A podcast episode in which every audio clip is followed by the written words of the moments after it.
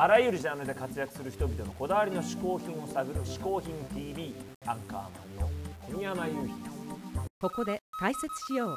好品とは風味や味摂取時の心身の高揚感など味覚や収穫を楽しむために飲食される食品飲料や喫煙物のことである。この概念は日本で生まれたものであり日本独自の表現である。今回嗜好品を紹介していただくのはこの方。男気の達人オキテポルシェさんです。オキテさんの嗜好品とはどんなものでしょうか？さてこの中に間違いが一つあります。その間違っている部分はどこでしょうか？正解は全て間違っている。これが正解です。どうもオキテポルシェです。私が紹介する嗜好品最初はこれ。ドン！セーラーズです、えーセーラーズクラブなどが来たブランドとして知られています。が、えー今ではですね、えーあのちょっと渋谷にあった店舗もまあいなくなりましてなかなかこう入手ができないような状況になっています。まあなぜかと言いますと80年代過ぎてなかなか着られないこう着るのに勇気がいる服になっておるからです、えー男はですね普通の服は着ていちゃいけない。男は普通のファッションをしていてはいけない。ということで私はたどり着いたそのファッションとはセーラーズです。えーこれがですね、えーどこが一体間違ってるかいいっぱい間違ってる部分があるんですけどもまずですねこう説明しますと 洋服なのにポケットがいっぱいついている。これはあの明らかに何も入れるもありませんね。フィッシャーマンズジャケットじゃないんですよこれ、えーあとですねあの特徴的な部分としましてですねこのパステルカラーパステルを基調にしたこのですねあの着るものを寄せ付けないこの排他的なカラーですね。このカラーリングがなんとも男らしいことになっております。で,、えーとですね、特徴としてもう一つ、えーこれがですね身頃と着丈の幅が、えー通常の現在、えー流行している服と真逆になっているこれはですね身頃が広すぎてこうなんていうんですかねこうちょっとあのルチャリブレのレスラーが着て出てくるガウンみたいな感じになってるんですね。これは袖も提灯袖風になっております。ちょっとね膨らんでるんですよ。えーえーですね、現在もセーラーズというブランド実はありまして、えー社長の三浦静香さんなんですが、えー現在はセーラーズ受注生産という形で行っております、えー近くはですねあの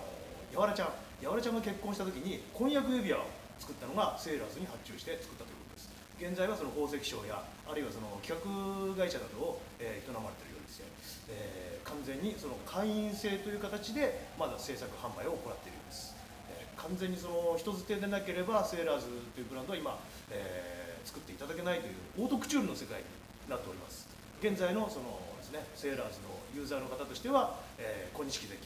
ね。あの以前にもですねこういう感じではい。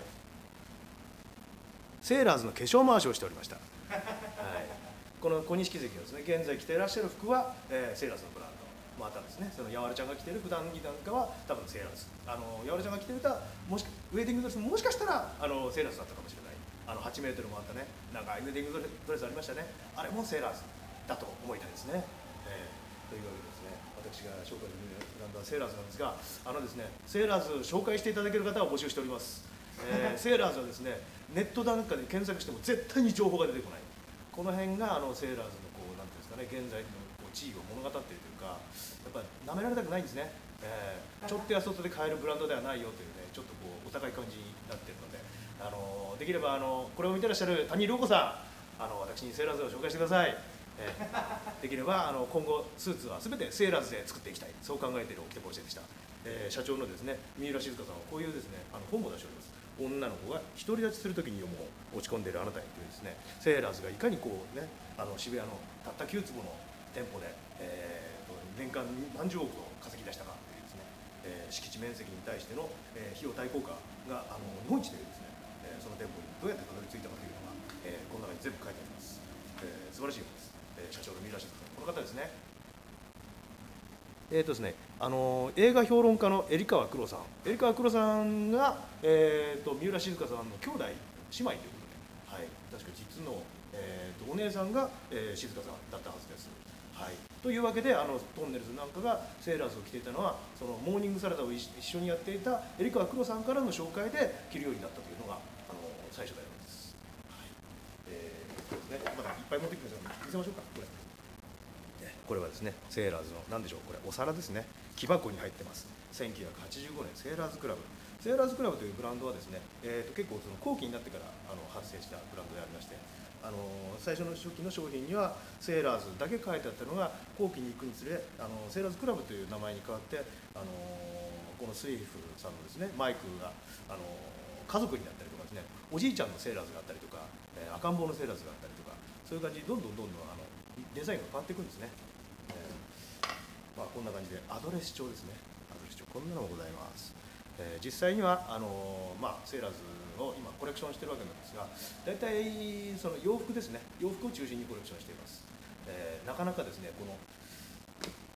ボトムが出てこないんですね。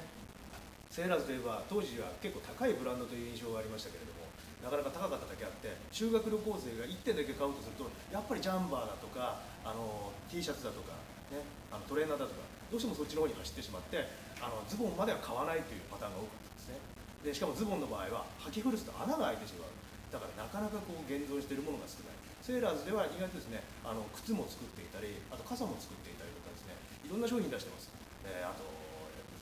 使い捨てカイロとかそういったものまでセーラーズのブランドでは当時作られていました、えー皆さんですねあのお宅にあるセーラーズの余り物私が絶対にあの大切にしますので、えーぜひ譲ってください、えー、起きてポルシェです。80年代一世風靡したセーラーズですけど同じく「夕焼けにゃんにゃん」に出ていた吉田照美さんがセーラーズの人気に目をつけ当時まだ学生だった小山君堂さんと一緒に立ち上げたのが幻のブランドバナナトリップ。しかし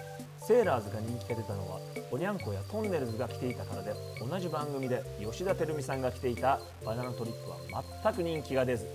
10ヶ月で閉店してしまったそうです。その失敗から小山君堂さんは本格的に作家の道を歩むようになり今では超有名作家になったわけですからセーラーズは意外なところにも大きな影響を与えていたわけです。以上セーラーズのトリセツでした。